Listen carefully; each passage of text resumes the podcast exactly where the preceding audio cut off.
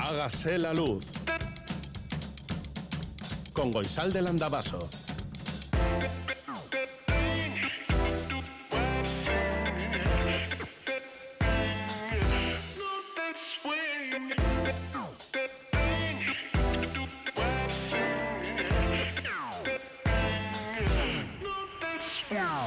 Kaixo egunon guztioi goizeko zazpiak eta bos minutu dira larun bata da el último sábado del 2023. ¿Estamos contentos o no? Sí.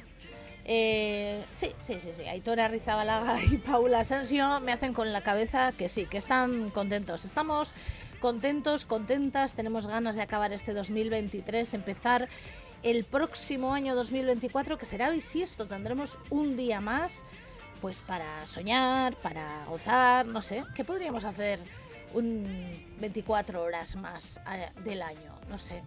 Eh, no me dicen nada, están medio dormidos a estas horas de la mañana. ¿Tú estás también dormida y dormido? Nos puedes escribir en el 688-840-840 con el 0034 si escribes desde Iparralde, que este es el WhatsApp de Radio Euskadi. ¿Qué es lo que harías en un día, en ese día extra que vamos a tener en el 2024? Hágase la luz arroba itv.eus es nuestro email.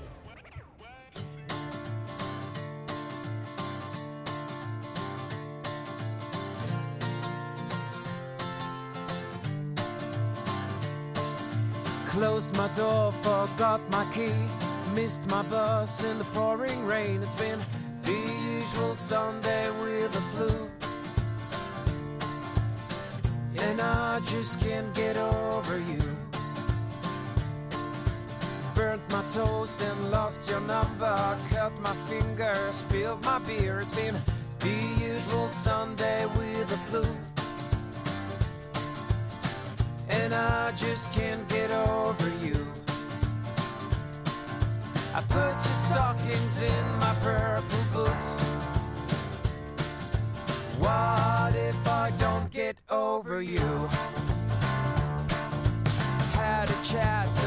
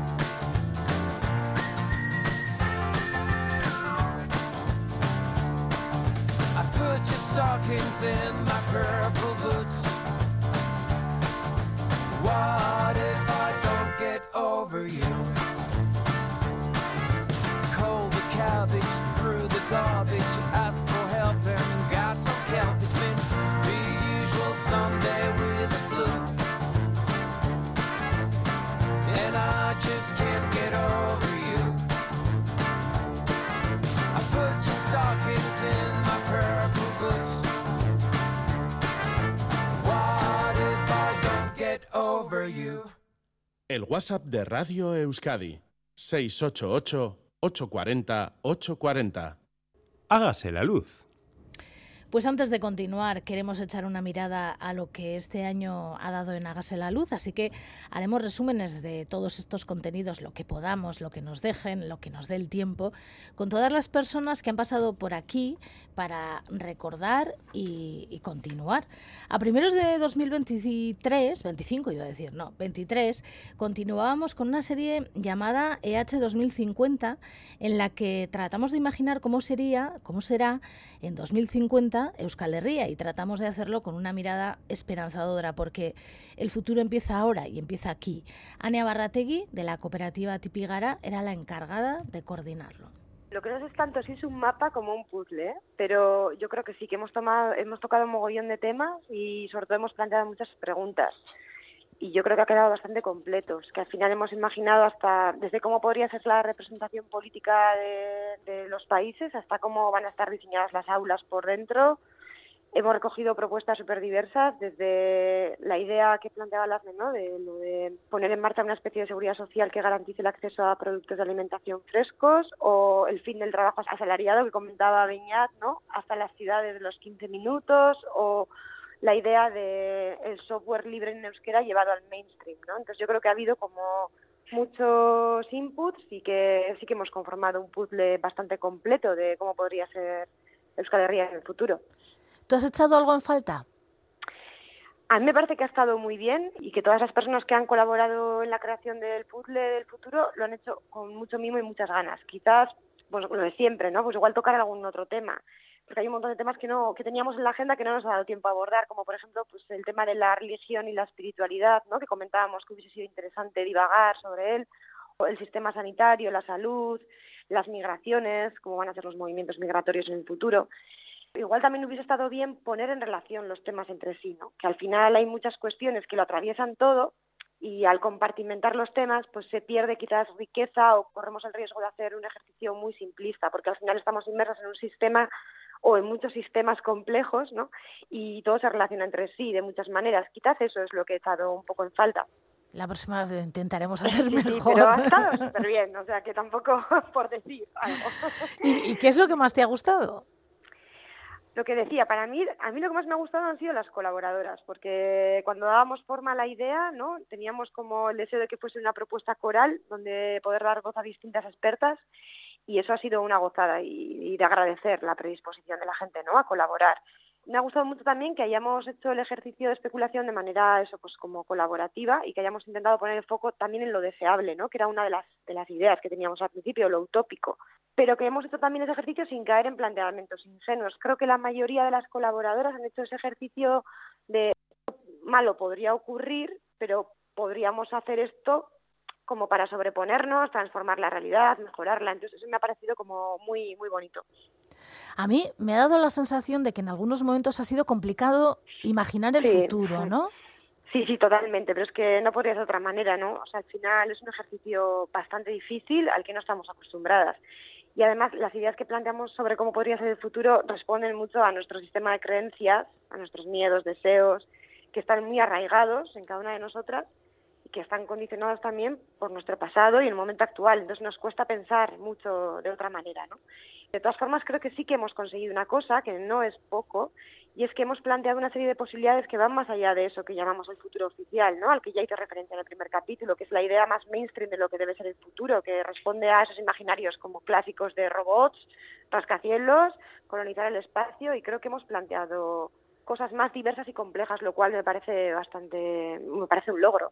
Y una de las cosas que me ha gustado es, y creo que ha sido bastante complicado porque todas las personas que han participado lo decían, que Hmm. tener algo de esperanza les ha costado.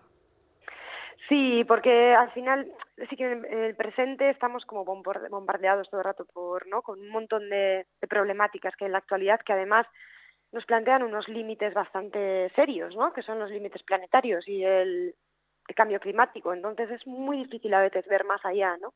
Y creo que sí que es un ejercicio que nos cuesta. Esta prospección que hemos hecho de una Euskal Herria, de una posibilidad de Euskal Herria en 2050, ¿se podría quedar desfasada antes de 2050?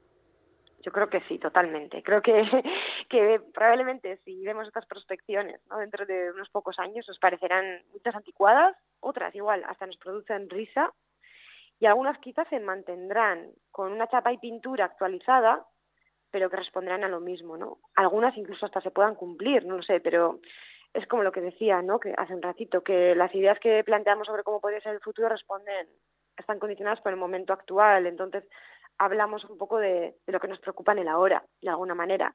Quizás dentro de cinco años hay otros temas que nos preocupan un montón y esos están súper presentes en las prospecciones que hagamos, ¿no?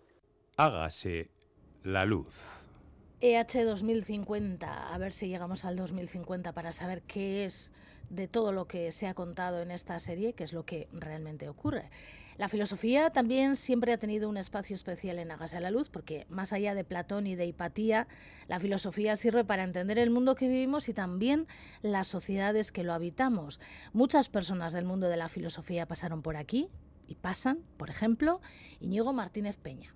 Pues la, atención se ha convertido en una mercancía que hay que explotar, ¿no? Y, parece que conseguir nuestra atención hacia todos los dispositivos digitales que nombras, pues eh, es la cuestión para obtener nuestros datos, que es el principal objetivo de las grandes empresas tecnológicas que gobiernan el mundo actual, ¿no? De Google, Amazon, Facebook. En eso consiste la batalla del denominado capitalismo digital, ¿no? Y en ese sentido hay una autora que se llama eh, Ives Seaton, que analiza el nuevo régimen neoliberal de la atención, ¿no? Y critica lo que ella denomina el extractivismo de la atención. Lo mismo que antes se, trataba de extraer más bien pues oro, carbón, petróleo, gas, ahora se trata especialmente de la minería de datos, ¿no? Y conseguir extraer la atención de nuestro tiempo libre es fundamental para esa captura. Somos como los proletarios del ocio. Por eso me parece interesante repensar la atención como un bien común, no como algo meramente individual, sino como un tipo de relación con los y las demás, con el mundo, y pensar la atención desde un plano colectivo, ¿no? Es así que la autora que, he mencionado, Ives Tito, pues reivindica una ecología de la atención para poner freno a esta economía de la atención que nos demanda sin tregua y creo que es una manera de acercarse al tema eh, de una perspectiva muy sugerente. ¿Cuál es la relación entre estar atento y estar presente? Pues mira, Guisalde, hay un filósofo italiano llamado Bifo Berardi que define la atención como la capacidad de habitar el presente. Entonces, me pregunto si la demanda general de atención hacia las pantallas hoy en día tiene que ver con una crisis también de la presencia. Parece que algo de eso hay, ¿no? El tipo de exigencia psicológica que padecemos de rendir al máximo, de hacer más cosas al mismo tiempo y mucho más rápido, la ideología de la autosuperación, de no poder perderse nada, ¿no? De estar ahí en constante conexión, ¿no? Pues bueno, bajo esa atmósfera parece que la presencia es algo cada vez más difícil, y de ahí las quejas que mencionabas, no me haces caso, es algo que los adolescentes reprochan a sus padres y madres, ¿no? Están pero no escuchan, están pero están distraídos con sus smartphones. Bueno, incluso que los adultos nos reprochamos, bueno, que se comparte información al tiempo que se recoge la casa, pues no asegura una presencia mínimamente atenta, ¿no? Estás pero no me escuchas, como decimos. Entonces, es interesante en ese sentido pensar también la atención en relación al cuerpo y al deseo, ¿no? Para el psicoanalista José Ramón Ubieto, la atención es el índice del deseo que cada uno pone en el vínculo con el otro. Estar atento es algo así como acoger cosas del otro, incluso sin comprenderlas del todo, ¿no? sus temores, sus fantasías, sus dudas. Bueno, lo dejo como sugerencia también. Esta pregunta por el tipo de escucha que tenemos. Parece que estar atento es bueno y, estar distraído es malo, ¿no? No sé, ¿esta dicotomía se ha dado siempre así o es ahora cuando se da? Pues eh, a, modo de caricatura, se me ocurre que a veces también se alaba algo de tipo no prestar atención a nada, ¿no? En plan sabio oriental, estar distraído y dejar que las cosas pasen, ¿no? Existe como esta imagen del sabios distraídos, absortos en pensamientos, que sería entonces como una posible distracción fructífera, ¿no? Pero bueno, lo cierto es que la relación entre ambas, entre atención y distracción, no es tan simple, que depende de la circunstancia, que releer y discutir un texto, por ejemplo, es una experiencia de atención, pero ir caminando por la calle despistado leyendo tiene sus riesgos, ¿no? De que atropelle un, de que atropelle un coche, por ejemplo. Entonces la cuestión igual es caso por caso, pero me parece interesante pensar esta relación que, que indicas, la de atención-distracción, desde el punto de vista de la autoridad, ¿no? De tipo el profesor que manda y apunta, estad atentos a esto, ¿no? Y el alumno, la alumna que se despista, que mira por la ventana, que anhela otra cosa, ¿no? Que se evade en su imaginación entonces, estar distraído puede tener también algo de subversivo, tal vez, de resistencia al orden. Y en tal caso, pues estar un poco distraídos de las pantallas, de la atención que demanda el orden digital, no hacer tanto caso a lo que se supone que se debe de hacer, pues sería en cierta medida un modo de resistencia, no lo sé. Tal vez eh, de lo que se trata a veces es de aprender a desviar la atención. Prestar atención también puede relacionarse con cuidar a alguien, cuidar a las personas de alrededor la relación entre los cuidados y el tipo de atención que se presta a alguien es importante, sí, ¿no? Parece que hay una relación entre cuidar y atender, pero también se puede lavar, vestir, alimentar a otra persona sin poner atención en ella, mecánicamente, ¿no? Como si fuera un, objeto. Entonces, bueno, la política de los cuidados parece que requiere un tipo de escucha, un tipo de presencia especial. Y tras la pandemia, por ejemplo, pues lo, lo presencial se convirtió en un lujo y es así, es más cara una atención física personalizada educación o la asistencia social o la medicina online, pues queda para quien no tiene ni tiempo ni recursos para lo presencial. Entonces es una pregunta interesante, ¿no? La relación que hay entre la falta de presencia y la falta de recursos económicos, entre la atención telemática y la pobreza, ¿no? Por poner el tema de los cuidados que apunta Goizalde y bueno, un, dato, aunque igual se desviarse un poco el tema, pero bueno, que lo encuentre también cierta relación. Un dato de Matthew Crawford sobre los aviones en Estados Unidos que dice que la clase turista tiene una pantalla machacona con la cadena CNN encendida sin interrupción y en cambio pues la clase business disfruta en el avión de un espacio de calma, de revistas, de cuadros en las paredes, que se respira otro tipo de atmósfera y allí no se trata de cuidar sino de bombardear a la gente con publicidad. Si esta relación, como tú bien dices, existe, querría decir que la calidad de la atención, es decir, que no prestemos atención, significa que dejamos de cuidar. Pienso que sí, que habría como una especie de hiperestimulación que hace que el cuidado y la escucha eh, se empobrezca. Hemos hablado de las escuelas, ¿no? De la gente joven que está muy enganchada, como la gente mayor, ¿eh? tan enganchada a los eh, smartphones, a todos los aparatos electrónicos que existen a nuestro alrededor. Se habla bastante del déficit de atención. Sí, es, es un gran tema, porque, bueno, por un lado, se puede decir que los desórdenes de atención o se escucha que tienen que ver con el horror al vacío contemporáneo, ¿no? con la dificultad para aburrirse, tener que vivir en una, constante diversión y entretenimiento, ¿no? Pero retomando el tema ¿no? de, pensar la atención como relación, me gusta mucho una anécdota biográfica de su, de su infancia que cuenta el psicoanalista José Ramón Ubieto, que dice un poco irónicamente que él tuvo un déficit de atención sin diagnosticar, ¿no? Sus padres eh, tenían que estar todo el día trabajando y no le hacían apenas caso. Entonces, cuando hablamos de déficit de atención, ¿a nos referimos? El primer déficit era el de los adultos, ¿no? en este caso, ¿no? que están a lo suyo y que no atienden. Entonces, bueno, luego también se da la paradoja en la escuela de que hay alumnos que se dan cuenta de que solo reciben atención cuando se portan mal. ¿no? Pero lo interesante creo que es también pensar eh, la relación entre atención y curiosidad, ¿no? Cómo alentar infancias curiosas que no simplemente estén colonizadas con los ideales de los adultos, totalmente llenas de actividades, ¿no? que los queremos emprendedores, que hagan gimnasia rítmica, que sepan muchos idiomas, hiperactivos, hiperestimulados, hiperconectados. El alumnado, con su puesto de déficit de atención, presta atención cuando está metido en cosas que le interesan, como cualquiera de nosotros y nosotras. Que hay algo atemporal, que haya tanto que cantar, que hay alguien que no mienta, que hay algo que siempre sienta, que haya un resquicio en la mente, que se mantenga presente, que haya una canción maldita, que hay algo que no se explica y que no explique nadie nunca. Por si acaso alguien pregunta, que puedas perdonar, que puedas ver en calma el mar, que quede en lo que cuenta un poquito de inocencia, que no hay nada como antes y que eso no te haga distante, que el cariño sea sincero en el hogar en el que espero y si se añora, porque ahora es costumbre mía estar sola. Que lo que canto no tiene más que lo que llevo dentro que es todo lo que siento. A Begoña le pedimos que construyera desde cero un planeta. Y ahí anda, construyendo un planeta que de momento denomina la esfera. Una luz me iluminó el rostro uno de los soles. Todavía no he decidido cuántos tendremos, como a Guaisaldelo de los amaneceres y los atardeceres le gusta tanto, pues igual tenemos dos o tres, por si se pierde uno a una hora.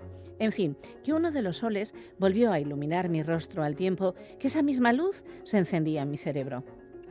Ya un poco cansado con esto de crear un planeta de la nada. El otro, al séptimo día, descansó. No seré yo quien quiera ser diosa, que con opositar a emperatriz del mundo creo que es bastante. La idea tiene que ver con la fauna. Hemos hablado ya de la fauna. ¿Qué fauna queréis? ¿Qué animalillos queréis que poblen la esfera? ¿Queréis jirafas, elefantes, perros, gatos, cabras y terneros, ovejas y abejas? Goisalde se niega a las avispas y yo a los mosquitos. Ni los unos ni los otros. ¿Tenéis manía algún bichito más?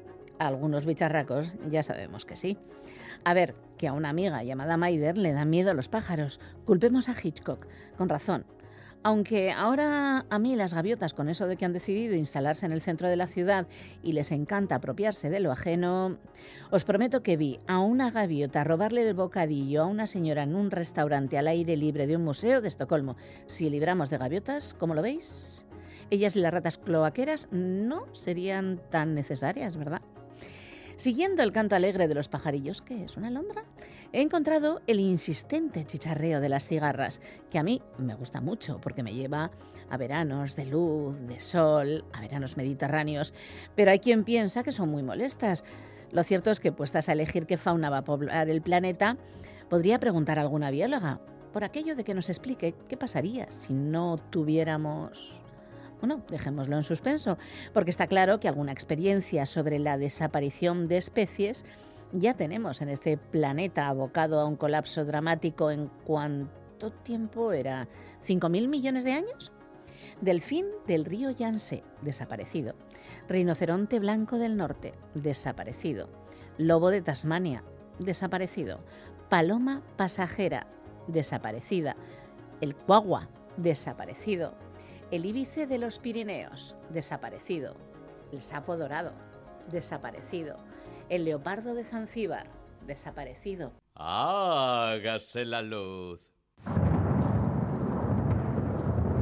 Mañana sol.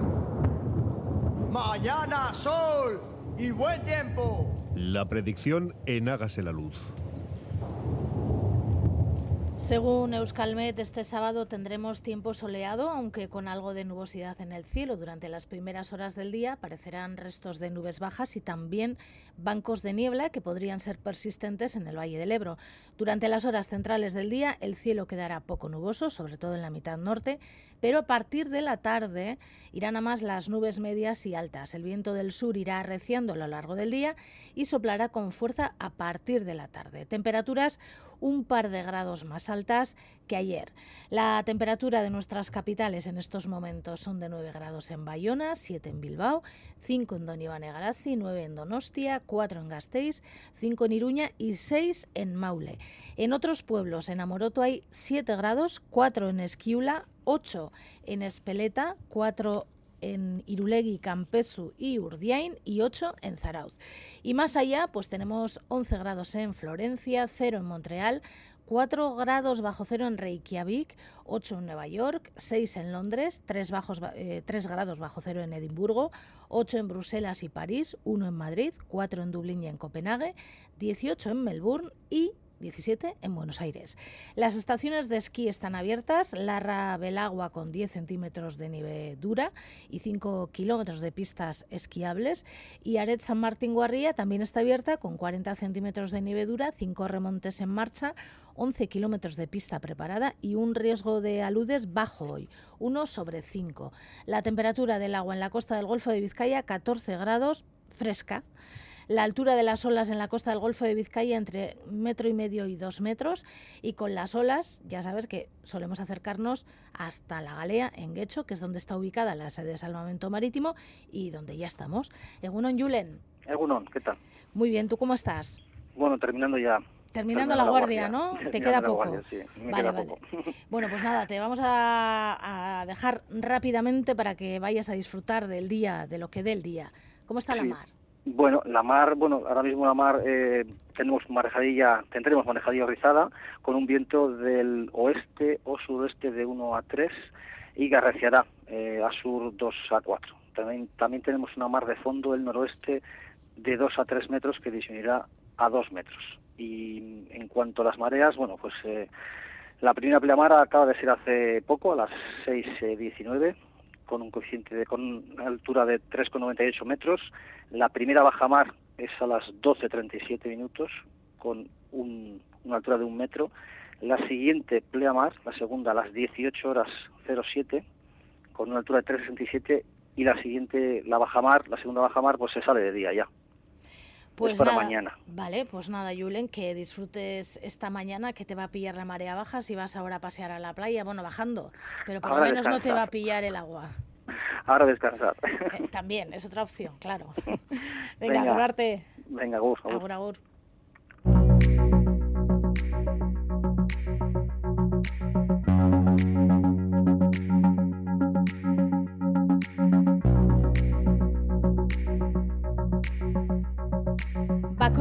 Nahi duen lekuan eta nahi duenean bizitzea nahiko nuke. Son palabras de Ibrahima Balde en Berría. Él es el protagonista y coautor de la obra Miñán, escrita por Amech Arzayus y que es uno de los grandes bestsellers de los últimos tiempos. Tras seis años de ausencia, hoy volverá a casa, a Conakry, un lugar del que partió buscando a su hermano, como cuentan en Miñán, Amech Arzayus y, y él mismo. Oso pozik bizi naiz, baina beste alde batetik oso triste. Ezagutu ditudan persona guztera behartua bai naiz. Maitatzea ezinezkoa zen garaietan maitatu ninduten. Si no has leído el libro, te lo recomiendo vivamente. Miñana, hermanito, y en otros idiomas como el catalán en el que está traducido. De verdad, un gran libro. Pero hoy si le echas un vistazo a las informaciones publicadas vas a encontrarte cantidad de cosas. En BBC una noticia que cada vez aparece en más diarios. Sudáfrica presenta ante la Corte Internacional de Justicia una denuncia por actos genocidas contra Israel. En Gara lo acompañan con la imagen de un hombre que llora desesperadamente. En la portada de Gara, o perdón, de Deya, una fotografía desoladora también, la catástrofe del hambre en Gaza, e ilustran la fotografía con la imagen de un niño que pide algo de comer con una cazuela vacía. En The Guardian también informan de ello y en otra noticia de este mismo diario titulan la administración Biden vuelve a pasar por alto al Congreso en la venta de armas a Israel y explican que han tomado una decisión de urgencia que cubre la venta de equipos de armas por valor de 146,5 millones de dólares. Por cierto que en un artículo de Deutsche Welle dicen que la reconstrucción de Gaza, al margen de las pérdidas humanas, que esas son irreparables, costaría unos 46.000 millones de euros. Y esta es una estimación económica parecida a la que hacen en el diario The New Arab. Hay una portada que nos ha gustado. Está en la revista estadounidense Newsweek.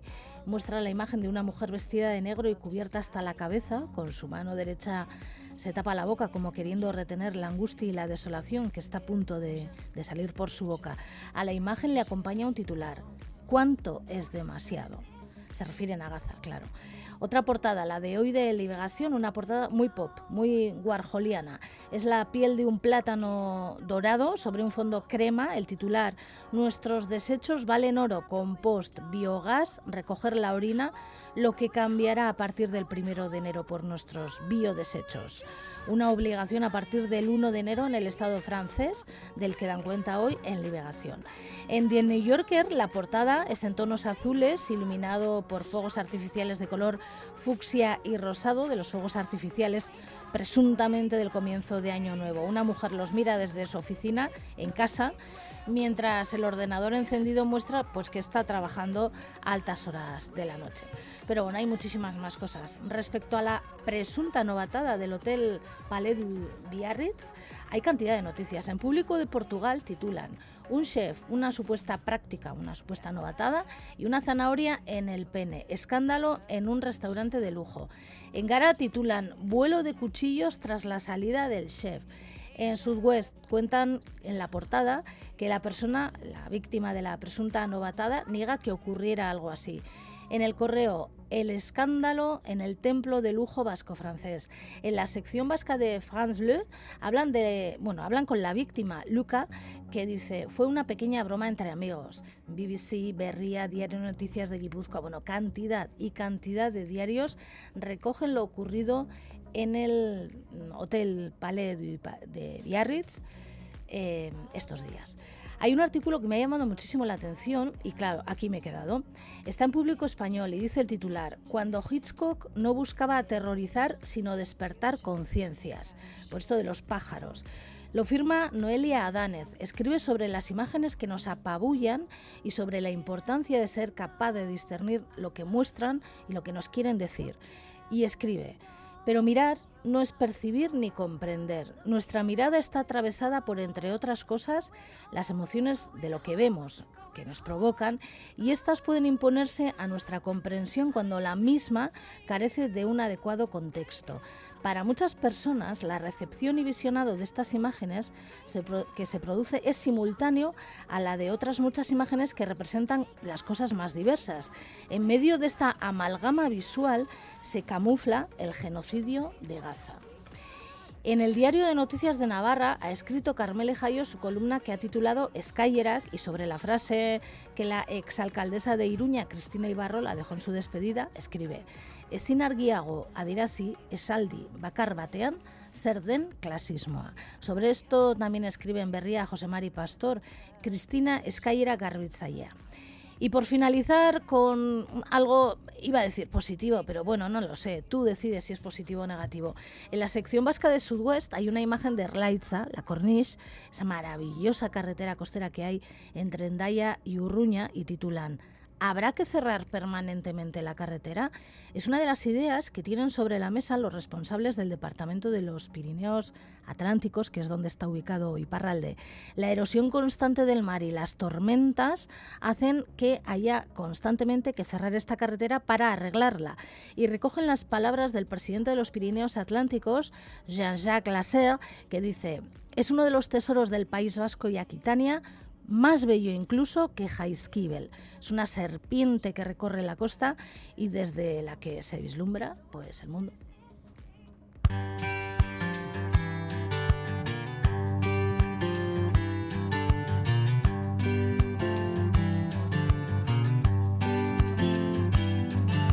Comprendrais-tu, ma belle, qu'un jour fatigué, j'aille me briser la voix une dernière fois à 120 décibels contre un grand châtaignier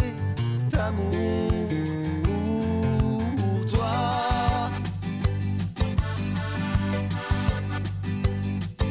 Trouverais-tu cruel que le doigt sur la bouche t'emmène hors des villes en un fort, une presqu'île Oublier nos duels, nos escarmouches, nos peurs imbéciles. On irait y attendre la fin des combats, jeter au verre, au vautour tous nos plus beaux discours, ces mots qu'on rêvait d'entendre et qui n'existent pas,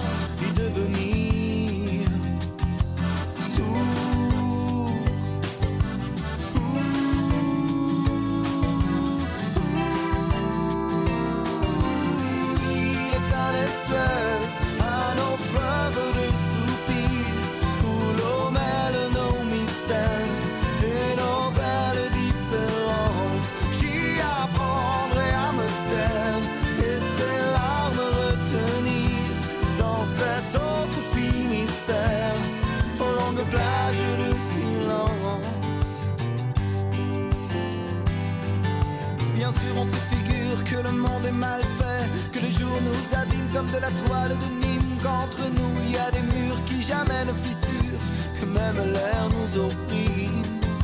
Et puis on s'imagine des choses et des choses que nos liens s'élargissent, des promesses faciles, sans voir que sous la patine du temps il y a des roses et jardins fertiles.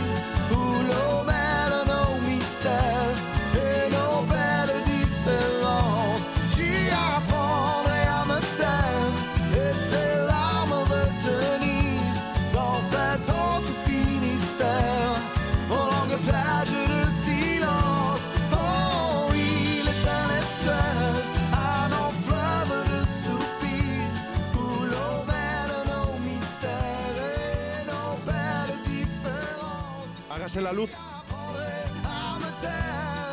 Bueno, pues uno de los grandes retos para los próximos años, para las próximas décadas, será y es la crisis climática. Sobre ella hemos hablado mucho en Hágase la Luz y para esto ha estado con nosotras muchas veces la doctora en Geología, investigadora del BC3 y profesora de Euskal Herriko Universitatea, Elisa Sainz de Murieta. Ella es una de las personas que estuvo en la COP28, celebrada recientemente en Dubái, y de vuelta nos hablaba de las decisiones tomadas allí y de una palabra que cuesta traducir, transitioning away. Bueno, pues la verdad es que eh, hubo bastante discusión un poco sobre, a ver, la ciencia lo dice muy claro, los combustibles fósiles no pueden formar parte de nuestra sociedad si queremos frenar el cambio climático. Lo que ocurre es que obviamente hay una serie de países, en general casi todos los países tenemos una dependencia todavía muy importante de los combustibles fósiles, pero hay algunos cuya economía pues depende fundamentalmente de la producción y exportación de combustibles fósiles, ¿no? Como es el propio caso de los Emiratos Árabes Unidos. Entonces, pues siempre suele haber tensiones sobre la terminología que se utiliza y digamos que lo contundente de los mensajes que se incorporan en las decisiones. En este caso, bueno, la presidencia sacó el día antes, el último día previsto de, cumbre, el día 12, sacó un texto que enfadó muchísimo pues a determinados países, entre ellos los países de los estados insulares del Pacífico. La Unión Europea también se mostró muy contundente diciendo que ese texto era inaceptable, pues porque no recogía con la suficiente contundencia la necesidad de transitar hacia una sociedad o unas sociedades en las que los combustibles fósiles tienen que ir desapareciendo, ¿no? Un nuevo intento de reconducir la situación llevó a un nuevo texto que se hizo público la madrugada del, del miércoles y que finalmente pues consiguió el acuerdo de todas las partes. Y es esta palabra no transitioning away que quiere decir algo así como eh, bueno hacer una transición alejándonos de los combustibles fósiles. Es verdad que bueno yo creo que a muchas de las personas que nos escuchen les, puede resultar llamativo no que, que estemos discutiendo sobre terminología a este nivel, pero es importante saber que en el marco de la Convención para el Cambio Climático de Naciones Unidas todas las decisiones se toman por unanimidad, de forma que cualquier país que no esté de acuerdo con un texto pues puede vetarlo, requiere el acuerdo de todas las partes para que se pueda seguir adelante, ¿no? Eh, y eso exige flexibilidad por parte de todas las partes y muchas veces dejar cosas que nos gustaría que estuvieran eh, pues fuera de los textos. En este caso yo creo que es importante por primera vez se recoge la necesidad de dejar atrás los combustibles fósiles en una decisión de la cumbre, aunque parezca, aunque parezca raro, pues es la primera vez que se menciona combustibles fósiles en una decisión de, este tipo. Y yo creo que el mensaje, lo que se ha conseguido es que el mensaje quede claro, ¿no? Transitar, tenemos que transitar hacia sociedades bajas en carbono, lo haremos más o menos rápido. Ello conllevará más o menos impactos del cambio climático, eso está, es así en la ciencia. Cuanto antes empecemos esta transición, pues será mejor, más barata y frenaremos la mayoría de los impactos de, o muchos de los impactos del cambio climático, pero eh, yo creo que el mensaje importante pues a inversores, a empresas, a sectores, a gobiernos es que la transición siga adelante. Bueno, pues una de las ciencias que más interés suscita en Euskal Herria es la meteorología. ¿Cuántas conversaciones sobre la temperatura, sobre el viento, la lluvia? ¿De qué hablaríamos con desconocidos en los ascensores, por ejemplo, si no existiera la climatología? Peyoria es meteorólogo, ya lo diré, meteorólogo, me ha costado aprender esta palabra, ¿eh? y es representante de AIMET en Nafarroa, con él hablamos muchas veces. Sí, sí, es cierto, especialmente aquí en Navarra durante los primeros días de septiembre tuvimos pues una concentración pues poco habitual, ¿eh? De descargas eléctricas en la atmósfera. Eh, recuerdo la tarde del día 1 de septiembre que nos llegó esa Dana, esa famosa Dana, que afectó a muchos lugares de la península y que dejó cerca de 20.000 rayos solo en la, comunidad foral de Navarra en poquitas horas, ¿eh? en las últimas horas del día. La verdad que era esa noche era un espectáculo, ¿no? Mirar el cielo porque, eh, vamos, no pasaba ni, ni un segundo, ¿no? Entre, entre un rayo y el siguiente. ¿Cuántos rayos pueden caer en, en una hora, por ejemplo? Depende, depende totalmente de la actividad tormentosa en, en, la atmósfera. Primero, de entrada, hay que precisar que no hay rayos sin, sin que se produzca tormenta. Dentro de todos los eh, fenómenos eléctricos que hay en la atmósfera, es como, digamos, un enunciado que no se puede, no se le puede dar la vuelta, no, no se puede violar. en el sentido de que para que se produzcan los rayos necesitamos que haya siempre una nube. Los rayos no, no salen de la atmósfera si es que no hay presencia previa de, nubosidad. Y además no todas las nubes producen rayos, solamente un tipo de, nubes son capaces de hacerlo y se llaman cumulonimbos en el lenguaje técnico y son nubes que llamamos nosotros de desarrollo vertical, tienen que crecer mucho, tienen que alcanzar altitudes muy grandes dentro de la atmósfera para que se produzcan los procesos de separación de cargas y puedan dar lugar finalmente a, a los rayos, ¿no? a las descargas eléctricas hasta, hasta la Tierra. Hágase la luz. Adormeço sem dizer para onde vou E fico lá correndo, dormindo, morrendo Mas não me acordes, meu amor, nunca me acordes Nem que grite, que chore, sou uma fónica elegante Acordo e não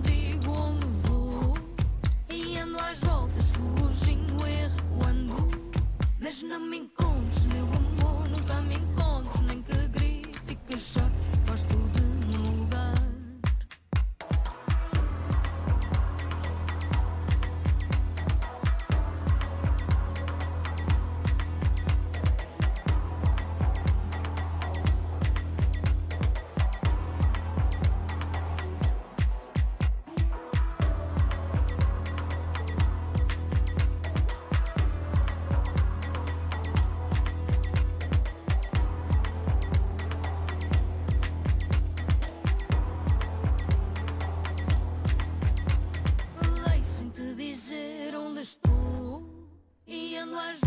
desprezando e pensando Não me atrapalhes, meu amor, não me atrapalhes Nem que grite e que já gosto de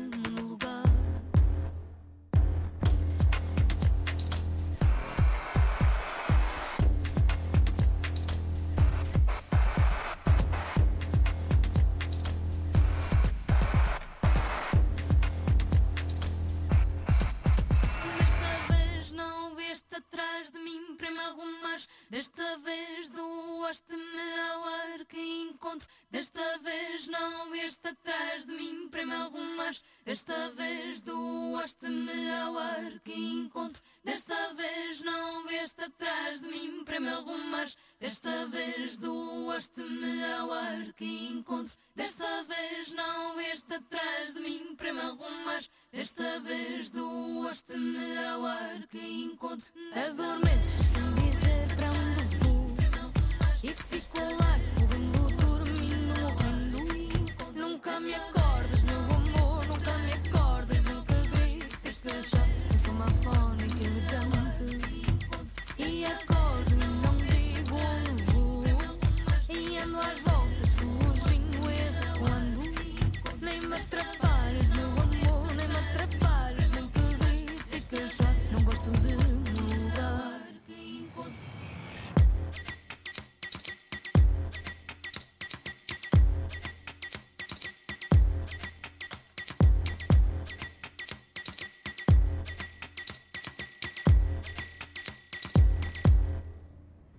¿Y el baile, la danza, cuánto tiene de explicación antropológica? ¿Cuánto hemos aprendido sobre lo que somos, sobre lo que es lo que bailamos? Una de las cosas que más me sorprendió de lo que nos contó el doctor en comunicación social Danzari e impulsor del portal danzan.eus, entre otras cosas, Oyer Araolaza, es que el aurrescu no se baila en soledad, se baila en cadeneta. Y también me gustó mucho la historia del baile de cinta danza, que es como el baile de la vida lo relacionamos con el mes de mayo porque estos troncos que nosotros utilizamos para bailar la cinta danza están relacionados con unos árboles o troncos o unos palos altos y largos que en muchas plazas de, los pueblos se erigen para las fiestas. Lo que en euskera en algunos lugares se denomina donienacha ¿eh?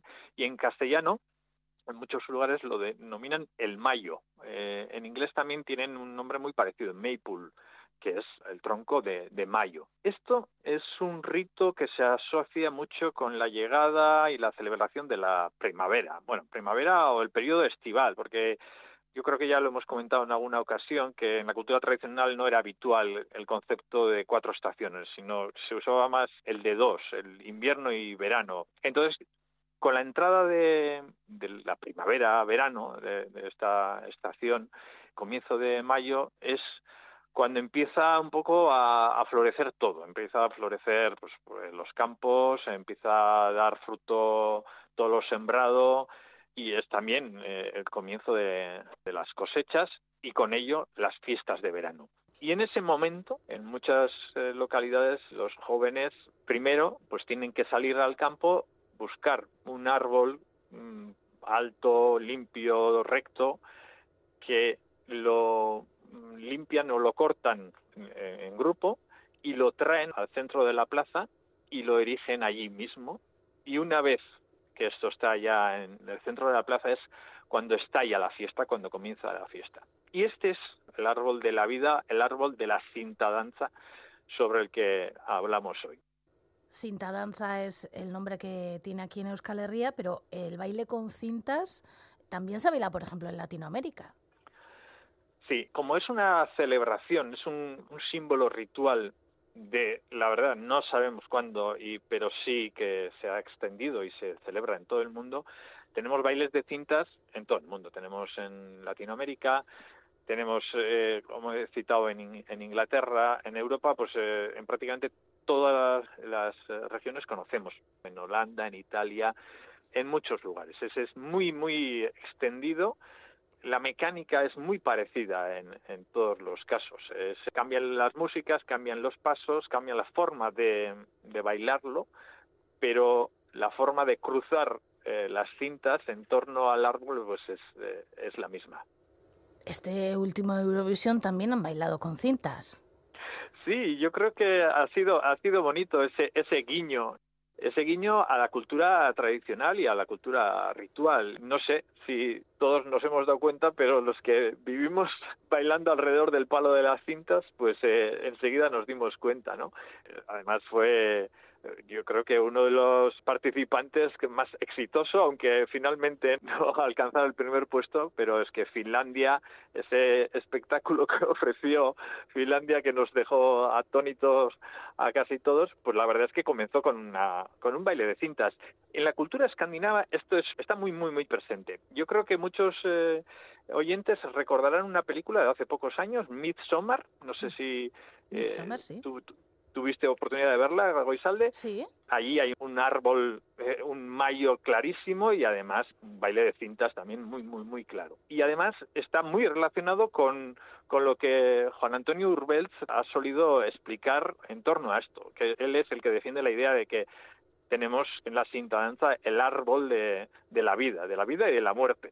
Oyer, ¿lo bailan las mujeres? ¿Lo bailan los hombres? ¿Lo bailan las mujeres y los hombres? ¿Cómo, cómo va esta, en esta danza? Pues yo diría que lo baila todo el mundo, porque es una danza absolutamente relacionada con la cultura humana. Es verdad que en algunos momentos se ha asociado mucho más con las mujeres, porque hay tendencia a asociarlas con las mujeres porque eh, son las mujeres las que tenéis esta capacidad de, de, parir, pero bailar, bailar, la verdad es que históricamente lo han bailado tanto hombres como mujeres, y yo me gusta mucho la explicación que da Urbez sobre esto, porque cuando habla del árbol de la vida, de la cinta danza, entendida el árbol de la vida, él explica que cuando bailamos una cinta danza, simbólicamente lo que tenemos es eh, una relación casi de cordón umbilical con este árbol, ¿no? Eh, a través de, nuestro cordón umbilical al que nos unimos a este árbol, y entonces pasa como un poco en la danza como en la vida, que vamos cruzándonos con la gente y con algunos nos cruzamos por la derecha y otros por la izquierda, pero según nos vamos cruzando, los cordones que nos atan al árbol de la vida se van entrecruzando en, en el tronco entre ellos, de manera que vamos eh, tejiendo nuestro destino través de las relaciones y los cruces que tenemos con otras personas de nuestra comunidad. Y entonces, eh, bueno, llega un momento en que mmm, en el árbol, en el tronco, podemos ver cómo está tejido nuestra vida, ¿no? Eh, todos los cruces que hemos tenido, todas las relaciones y cómo nos hemos ido uniendo, atando, tejiendo unos con otros. Y en un momento dado, ya cuando hemos llegado, no sé si la plenitud o el paso de Ecuador de, de nuestra vida, pues damos media vuelta y comenzamos a desandar eh, lo andado, ¿no? Empezamos a destejer y a soltar las cintas y a descruzarnos con la- las personas que, que anteriormente nos habíamos cruzado. De forma que llegamos, digamos, eh, al último momento en el cual las cintas vuelven a estar como al comienzo, sueltas, ya sin ningún nudo que quede todavía con nadie, y en ese momento, y esto es algo que eh, sucede en muchas de las cintadanzas, cuando volvemos a, soltar todos los nudos que hemos ido tejiendo, finalmente soltamos la cinta. Y ese es el momento en que eh, Urbels interpreta como el momento de la muerte, esa separación del árbol de, de la vida que nos ha deparado pues, pues una vida llena de cruces, relaciones y, y tejidos. ¿no? Qué Y bonito, bueno, ¿no? Sí, a mí me parece una, no sé si es una parábola, si es una, bueno, pues una metáfora, pero si es una, una explicación pues bonita, que en muchas de estas ocasiones siempre pensamos que no sé si fue así o no en, en algún comienzo, pero la verdad poco me importa porque, porque con lo bonito que es me gusta sentirlo de esta manera y, yo creo que, que si yo lo si- siento de esta manera, pues será que es. Hágase la luz.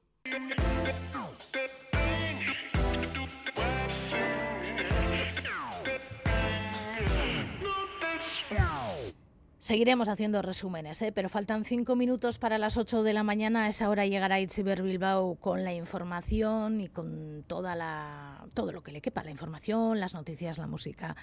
Tomará el relevo de la información aquí en directo en Radio Euskadi, desde el Estudio 1. Y desde el Estudio 1 tenemos que decir hasta mañana. A eso de las 7 y 5 de la mañana volveremos.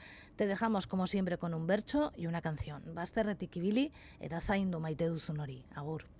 Barrua bete zaigu hemengo grina arnastean.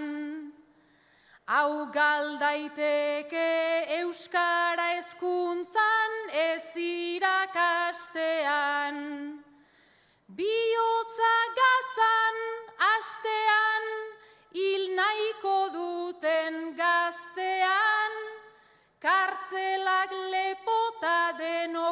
preso, merkatu askean.